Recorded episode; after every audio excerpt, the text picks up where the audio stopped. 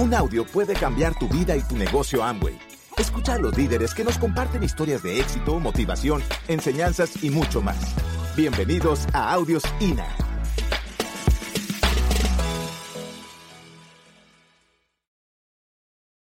Cuando uno viene por primera vez, yo me acuerdo mi primer evento, yo lo único que preguntaba a mí dentro de mi cabeza era ¿a qué carajos me trajeron? La persona que me invitó me invitó tan insistivamente y tan insistentemente que me hizo a mí sentir que realmente era determinante que yo estuviera en un evento como una libre empresa. Y era el año 2009, más o menos hacia el mes de junio o hacia el mes de julio, julio 2009, y yo estaba emocionado por la idea de comenzar a emprender dentro de un negocio. Pero sobre todo tenía preguntas de cómo emprender realmente en un modelo de negocios del cual no todo el mundo conoce, pero sobre todo un modelo de negocios del cual no todo el mundo tiene la experiencia. Y yo me acuerdo que llegué y yo me senté, yo estaba sentado en un costado, más o menos hacia allá de la tarima, donde yo podía mirar todo lo que sucedía, pero pasó algo. En mi primer evento, la verdad yo llegué tarde.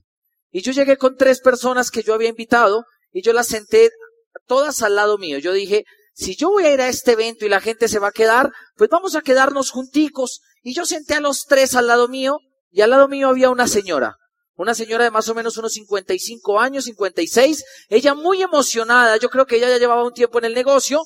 Y ella me vio a mí como un poco tenso porque la verdad yo a mi primer evento fui y me crucé de brazos y yo estaba todo el tiempo así mirando. Y miraba la convención y miraba la convención y yo vi que subieron los diamantes iban a dar la bienvenida y ella me voltea a mirar y me dice, ¿es tu primera vez, verdad? Y yo le digo, sí. Y me dice, mijo, una recomendación, abra el corazón.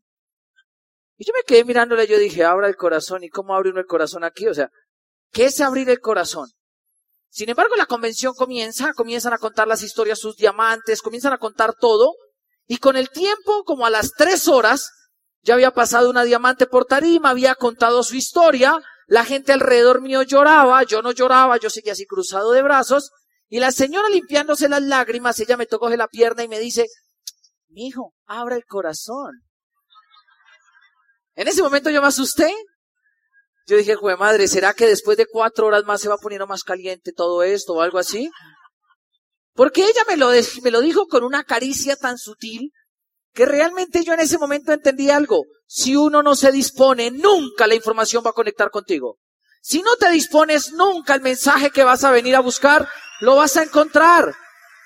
Y te lo digo así de entrada porque eso a mí me enseñó algo en el negocio, algo grande que yo quiero que tú te lleves hoy.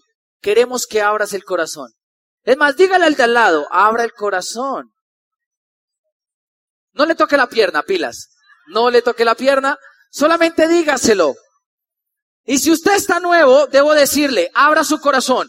Porque Hoy te voy a contar mi historia y te voy a contar cómo yo inicié en este negocio y te voy a mostrar porque probablemente mi historia no es tan diferente a la tuya, pero definitivamente lo que determina la gran diferencia es la forma como comenzamos a enfrentar nuestra historia. Mi nombre es Fausto Gutiérrez, yo no soy bogotano, soy boyacense y nazco en un pueblo, nazco en un pueblo que queda al norte del departamento de Boyacá, un pueblo donde es clima templado, y donde se hacen los mejores bocadillos del país y del mundo. Un pueblo donde eh, aprendimos a trabajar, un pueblo donde en el casco urbano hay cinco mil habitantes y un pueblo donde probablemente la gran mayoría de la gente cuando lo conoce no se quiere ir. En ese pueblo nazco yo y yo vengo de una familia tradicional clase media, una familia donde desde pequeño vi cómo mi papá se levantaba a trabajar a un empleo tradicional y alternaba su empleo tradicional con una panadería que tenía una panadería que había heredado de mi abuelo y que mi abuelo a su vez la había heredado de mi bisabuelo. Por mi parte, mi mamá fue una mujer que no terminó el bachillerato. Vengo de una familia donde mi mamá hizo hasta séptimo de bachillerato y por ende eh, el sueño de mis papás siempre era que nosotros nos educáramos, estudiáramos y le echáramos para adelante. Entonces vengo en una familia donde soy el tercero de cuatro hermanos y donde al pertenecer a esta familia siempre crecí con condiciones bien interesantes. Cuando uno es el tercero de cuatro hermanos, uno normalmente es el hermano que no estrena ropa. Comenzando por ahí. Aparte de eso, es el hermano que crece a la velocidad del hermano mayor. Y mi hermano menor nació gigante, entonces yo heredaba la ropa de los mayores y del menor. Y fui un hermano que creció más o menos en un vacío, donde una cosa era lo que eran mis hermanos mayores y otra cosa era lo que mi hermano menor. Ustedes saben que aquí en Colombia los hermanos menores le dicen los cuba. Él es el cubita de la casa.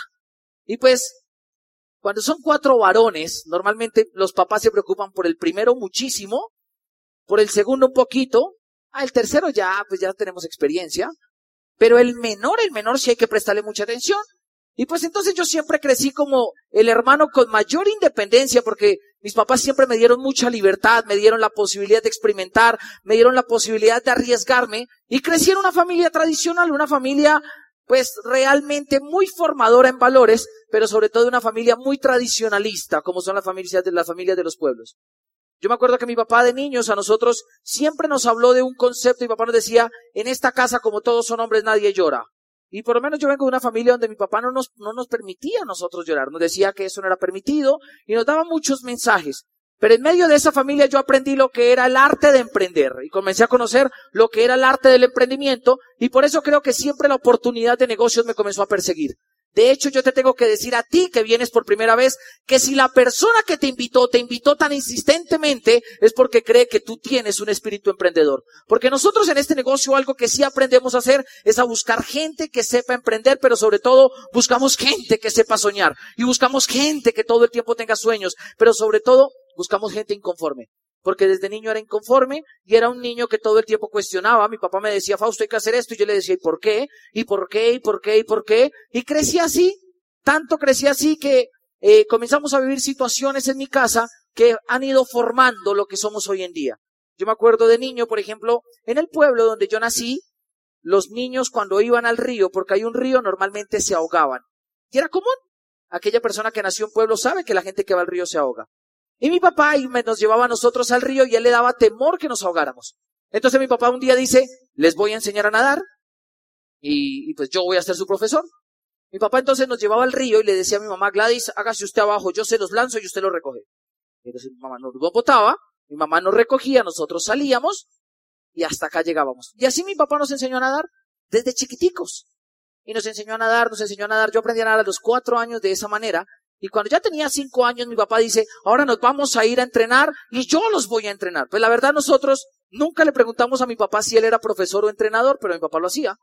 mi papá nos comenzó a entrenar y nos comenzó a entrenar y nos comenzó a entrenar, ya era en piscina, pero mi papá nosotros nos enseñó algo y es que todas las cosas que tú emprendas en la vida, todas las cosas que emprendas requieren algo y es la corrección.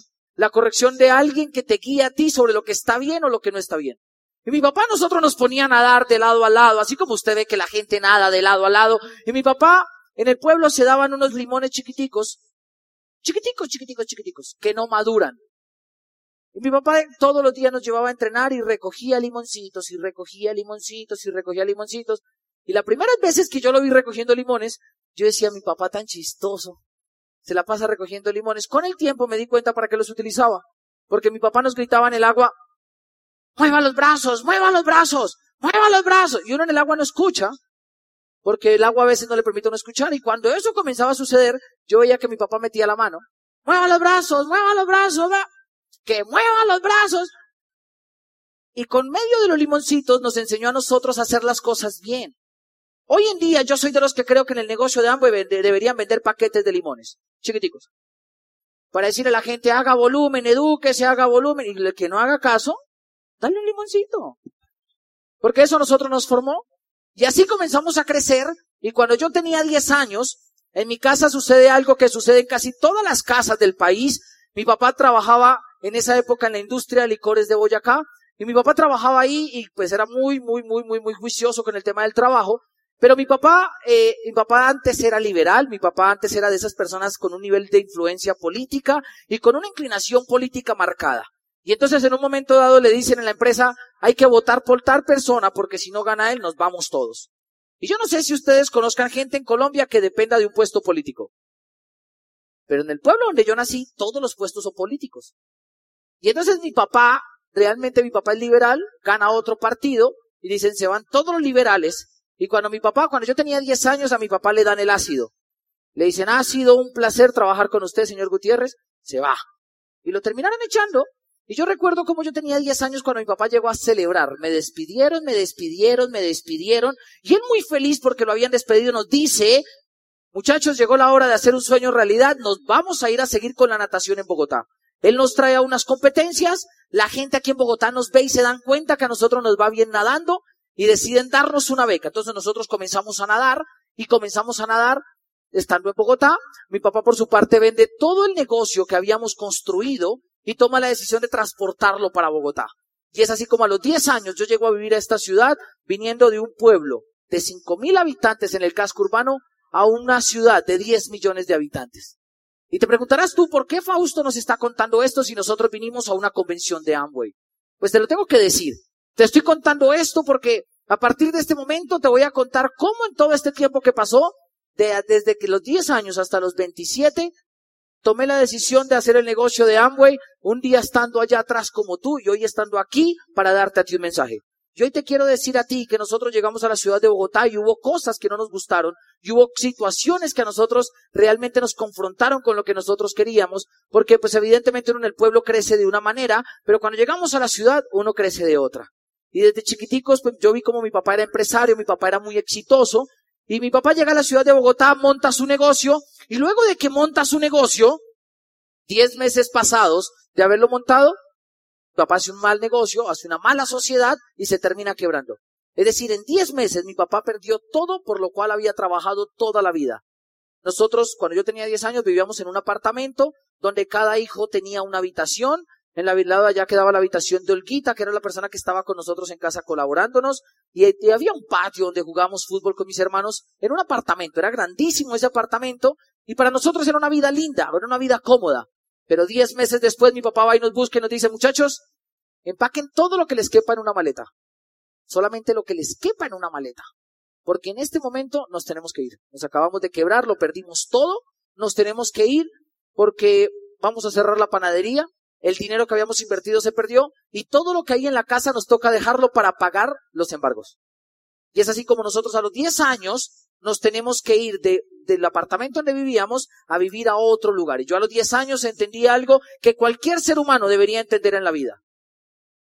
El éxito de una persona no depende de lo bueno que seas haciendo las cosas que tú haces, sino porque si tú no controlas ni la economía, ni el precio de la moneda, ni la devaluación, en algún momento tu negocio puede claudicar. Mi papá era muy bueno en lo que hacía, pero él no controlaba los niveles de integridad de su socio. Y tampoco controlaba los niveles económicos ni el tema de competencia a nivel económico. Y por eso nosotros a los 10 años vimos como mi papá se quebró.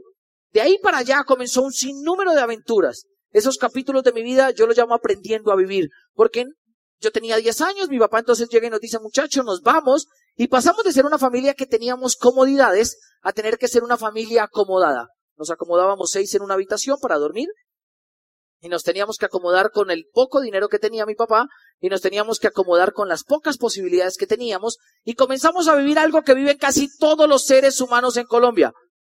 El dinero que ganas no alcanza y la gente se endeuda. Les pregunto, ¿ustedes conocen gente que se endeude?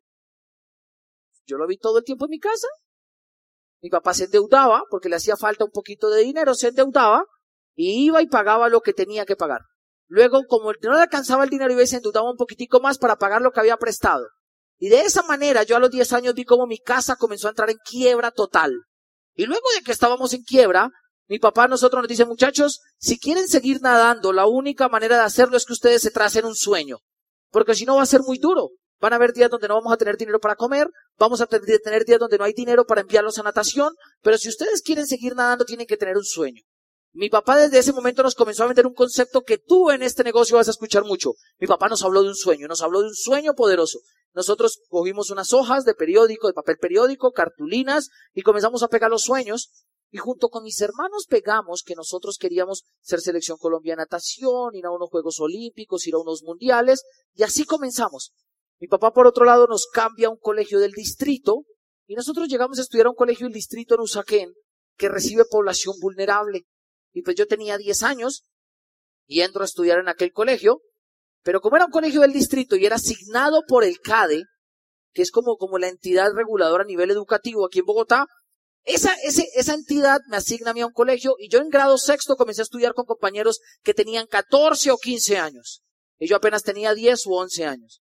Y obviamente sucedió lo que sucede con la gran mayoría de los niños que no están preparados para iniciar en su escuela.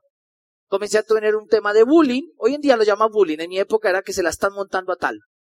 Decían, ay, se la vamos a montar a Fausto. Y dice, vamos a hacerle bullying a tal. Y listo. Y comienzan a hacerle bullying. Y yo a los 11 años comencé a sufrir de bullying en el colegio. Y me hacían bullying, me quitaban las 11, me quitaban un poco de cosas. Pero un día mi papá nos reúne y nos dice, muchachos, se acabó incluso el dinero para enviarlos a nadar. Es hora de que dejemos la natación hasta aquí y paremos. Y en ese momento yo tengo un hermano, mi segundo hermano, de esos hermanos que les encanta el dinero. mi hermano dice, pues Fausto, si el problema es plata, vendamos dulces en el colegio. Yo me quedé mirándolo y le dije inocentemente, Rubén, pero eso está prohibido. Me dice, por eso mejor. Vendamos dulces y pagamos natación. Yo le dije, listo, ¿qué hay que hacer? Él me explicó qué teníamos que hacer y a partir de los 11 años comencé a vender dulces en el colegio.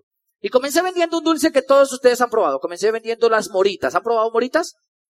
Y comencé a vender moritas. Entonces, ¿cómo era el negocio? Y les cuento.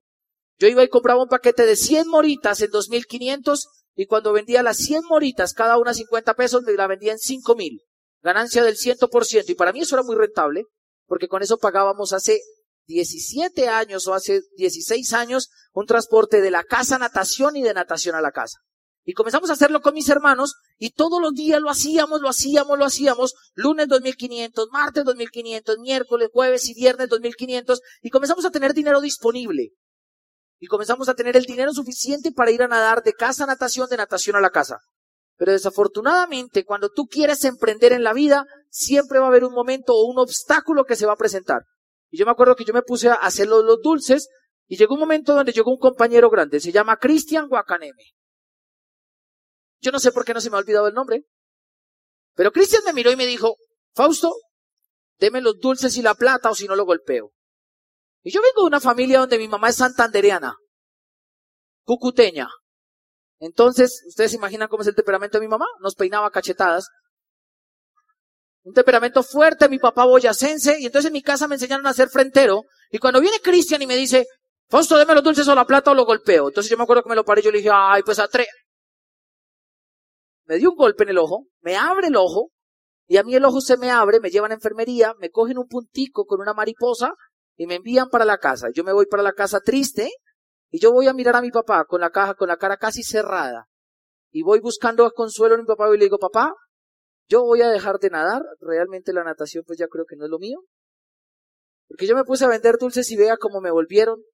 Vea cómo estoy. Mi papá se queda mirándome y me dice, pues muy paternal, me dice, fresco.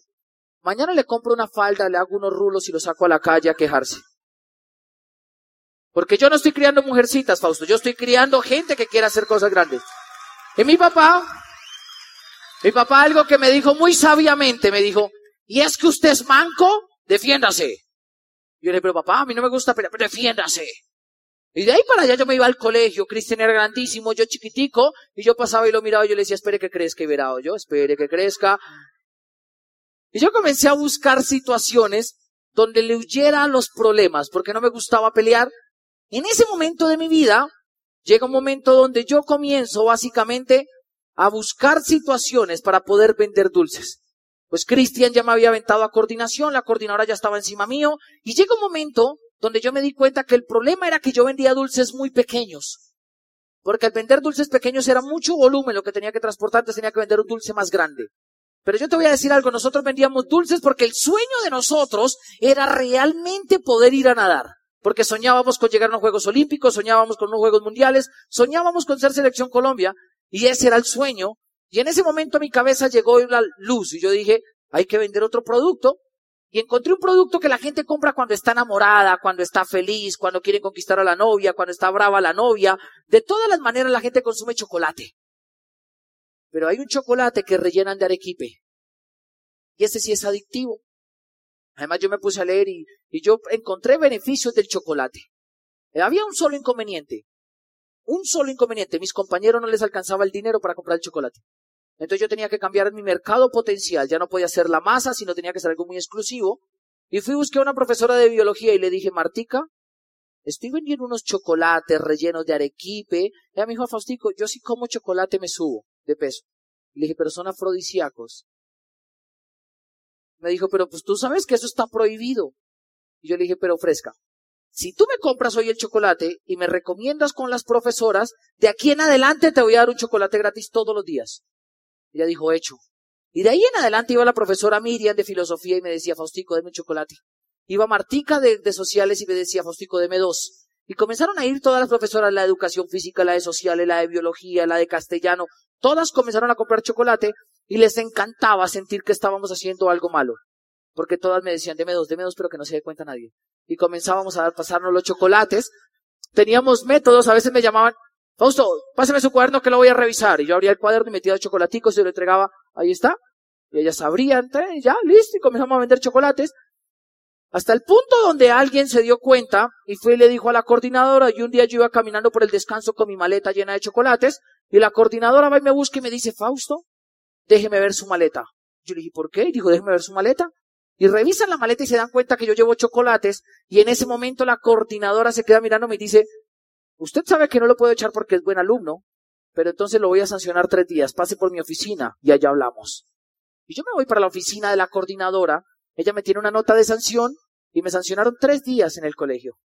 Y yo en ese momento me fui para la casa y a mí no me preocupaba la sanción, me preocupaba el tema de la falda y los rulos. Yo dije, le digo a mi papá que, mi, que me sancionaron y me pone falda, me pone rulos. Yo no quería eso. Entonces yo salía todos los días de la casa y le decía, chao papá, me voy para el, para el colegio. Entonces yo me iba para el colegio y llegaba y había un muro que tenía tres metros y yo tenía compañeros de esos amigos que son incondicionales con uno y ellos me ayudaban a saltar el muro y yo me metía al colegio. Pero como yo estaba sancionado no podía entrar a clase, entonces yo me acostaba en un árbol que había que tenía una copa grande y yo me acostaba ahí. Y esos tres días yo me puse a pensar, ¿cómo carajos hago para vender chocolates? Porque si no vendo chocolates no hay natación y si no hay natación no hay sueño. Y entonces en ese momento, para mí mi cabeza llegó una luz y yo dije, pues el problema es que a mí me revisan y el problema es que Cristian no quiere que yo venda porque si no me golpea. Y fui a buscar a Cristian y le dije, Cristian, le tengo un negocio. Ya no puedo vender chocolates y usted ahora los va a vender por mí y le voy a dar del 10 al 15% de ganancia dependiendo del volumen que facture. Y Cristian me dice, pero ¿qué hay que vender? Y yo le dije, comenzando por chocolates. Chocolates rellenos con sabor a fruta y chocolates rellenos de arequipe. ¿Le acepta o no le acepta? Dijo, hágale, pero es que el problema es que yo tengo un hermano en el otro salón. Y le dije, pues le contamos a su hermano, camino le contamos. Y fuimos y le contamos al hermano, tenemos un negocio, hay que meter unos dulces y usted me ayuda a venderlos y el 10 al 15 lo que venda. ¿Y de qué depende? ¿De cuántos vende? Si vende más de dos paquetes, el 15. Si vende uno solo, el 10. Listo, yo acepto. Pero tengo mi hermana en décimo. Vamos le contamos a su hermana. Y nos fuimos y le contamos a la hermana. En esa primera semana le conté como a 20 y entraron 8. De esos 8 que aceptaron, comenzamos a vender dulces y nos comenzó a ir muy bien. Porque yo lo único que hacía era llegar a la entrada del colegio, entregaba los dulces en la maleta y a la salida recogía el dinero. Y era un buen negocio, pues era como administrar una, empresa, solamente que no pagaba riendo ni empleados ni servicios, solamente comisión sobre ventas. Y para mí era rentable el tema. Pero cuando íbamos en noveno, atrapan a uno de los ocho, y ese, la coordinadora le dice, a usted lo voy a echar, y lo puedo echar porque usted es mal estudiante. Y él dice, pero el negocio no es mío, eso es de Fausto. Y llega la coordinadora, cae encima mío, y de ahí en adelante la coordinadora me vigilaba todos los días. Y me dice, Fausto, tú sabes que no puedes vender aquí, te voy a sancionar ahora cinco días a ver si es que no aprende la lección. Cinco días donde yo iba, me saltaba el muro del colegio y me metía al colegio. Y estudiaba y estudiaba y estudiaba, pero sobre todo en el árbol yo pensaba. Y ahí me di cuenta que el problema era que los muchachos transportaban los dulces. Eran, pues, al transportar los dulces era peligrosísimo. Y fui y le dije a Martica, mi profesora de biología, Martica, ahora necesito otro favor. Présteme el baúl de su carro. Y yo voy a guardar unos dulcecitos ahí. Y tengo unos muchachos que van a venir, van a sacar dulces y lo van a ir a vender. Y Marta me dijo, pero Fausto, eso está prohibido. Yo le dije, Marta, te voy a decir por qué yo hago esto. Yo tengo un sueño. Y mi sueño es ir a un campeonato mundial, y mi sueño es nadar, y mi sueño es este. Y ella voluntariamente aceptó y me entregaba todos los lunes las llaves de su carro, todos los martes las llaves del carro, y yo llegaba y guardaba dulces y dulces y dulces, y durante el día vendíamos dulces.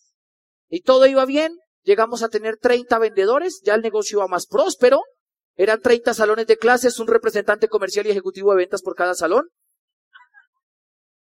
Ya habíamos creado un sistema de mercadeo incluso porque ya decíamos, por, si vende pirulitos es una cosa, si vende bombones o la ganancia es otra, pero si vende chocolate relleno de arequipe la ganancia es mayor. Entonces ellos escogían el producto y pues como en los negocios hay que diversificar y mi papá sabía de pan, comenzamos a vender un día mantecadas, roscones, yogur, sándwiches y vendíamos de todo. Y la coordinadora un día en formación dice, muchachos, necesito la colaboración de todos porque este colegio se volvió un mercado persa. Hay alguien que está vendiendo mucho y le está quitando el negocio a la señora de la cafetería. Y yo ahí en la formación, yo ya iba en grado noveno, y yo decía, uff, no, impresionante, ojalá lo atrapen rápido. Y en un momento me presentan a un muchacho y yo voy y le digo, Alirio, hola, ¿cómo estás? Bueno, ¿tú de qué curso eres? Y dice, del otro curso. Le digo, Alirio, ¿qué te han contado? Y Alirio dice, me han contado que usted es el que da trabajo con los dulces. Y yo le dije, listo, ¿y tú quieres vender? Sí, yo quiero vender, ok, entonces ve para acá, te cuento.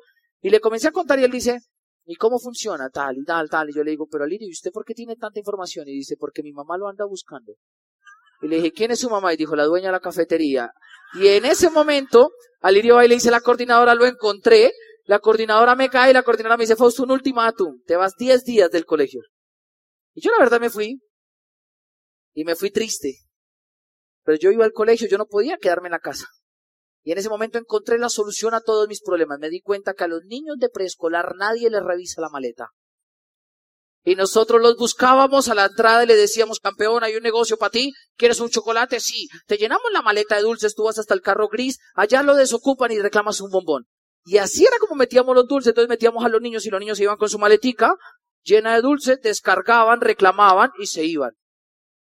Y pues así llegamos hasta grado 11, con una facturación diaria de 300 mil pesos de chocolates. Era un buen negocio, pues porque eso más o menos era era un millón y pico semanal. Pero pilas a esto, yo no te cuento esto para que mañana mande al niño del colegio lleno de dulces. Te lo cuento porque quiero que entiendas una cosa. Lo importante de tener un sueño. Amigos, hoy ustedes vienen a conocer acerca de una industria que se llama Amway. Y probablemente tú conozcas o hayas escuchado lo suficiente de Amway como para tener las razones de creer que esto no funciona. Probablemente a ti alguien te haya dicho que eso de Amway es un invento. O probablemente tu familia, tus amigos, tus conocidos digan que conocen a alguien que estuvo en eso de Amway y no le funcionó. Te voy a decir por qué no le funciona el negocio a la gente de Amway. Porque no aprenden a soñar. Porque cuando uno tiene un sueño metido en el corazón, hace lo que tenga que hacer para defenderlo. Gracias por escucharnos. Te esperamos en el siguiente Audio INA.